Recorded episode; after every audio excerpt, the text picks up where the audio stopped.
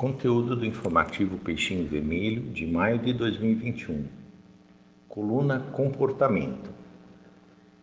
O bom hábito da comunicação não violenta. A Revista Espírita, publicação mensal que Kardec dirigiu por longos anos, traz farto material para aqueles que querem conhecer o contexto da época da codificação, um pouco da personalidade de Kardec e até sua aparência física. Para a linguagem daqueles que gostam de futebol, aliás, vejo o futebol como um recurso didático dos mais ricos, pois permite analogias simples e compreensíveis a todos. A revista espírita funciona assim. Você mira no gol, chuta a bola, mas acerta a trave, e o gol também. Sabe aquilo que a gente chama de golaço? Pois é, ou seja, ao lê-la, fique bem atento nas entrelinhas, porque você pode marcar um golaço, tipo daqueles feitos aos 45 do segundo tempo. Tem um texto que Kardec chamou de Os Dois Espiões e está publicado em junho de 1865 na, na Revista Espírita. No citado texto, Kardec fala de dois rapazes que ele, Kardec, permitiu participarem de uma reunião da Sociedade Espírita de Paris. Os rapazes, então com nomes falsos, isso, claro, foi descoberto depois, após participarem da reunião, inventaram um monte de mentiras sobre o Espiritismo.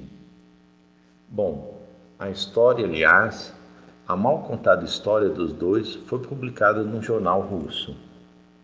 Kardec ao saber da publicação, rebateu-os na Revista Espírita.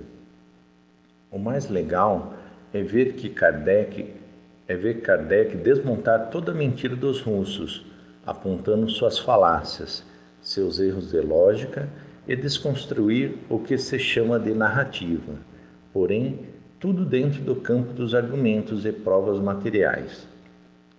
Quando nós lemos uma rebatida tão elegante de Kardec lá no século XIX e depois acessamos as redes sociais cá no 21, percebemos o quanto Kardec tem a nos ensinar sobre a educação e uma comunicação não violenta.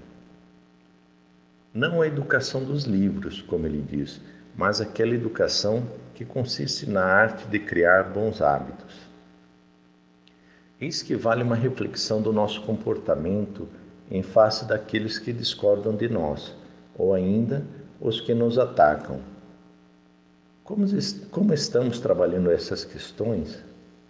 Conseguimos lidar numa boa, respondendo de forma educada e com bons argumentos?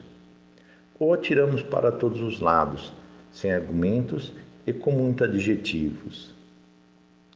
Gosto muito da teoria da comunicação não violenta, que visa a construção de pontes entre nós e as pessoas que nos relacionamos, seja na esfera familiar, pessoal, profissional ou religiosa.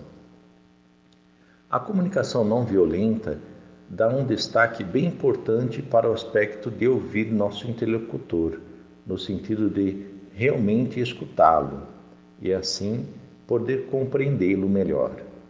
Isto cria laço, estabelece vínculo e, mesmo que não sejamos espíritos afins, de ideias parecidas, ao menos seremos educados um com os outros, como foi Kardec no caso dos espiões.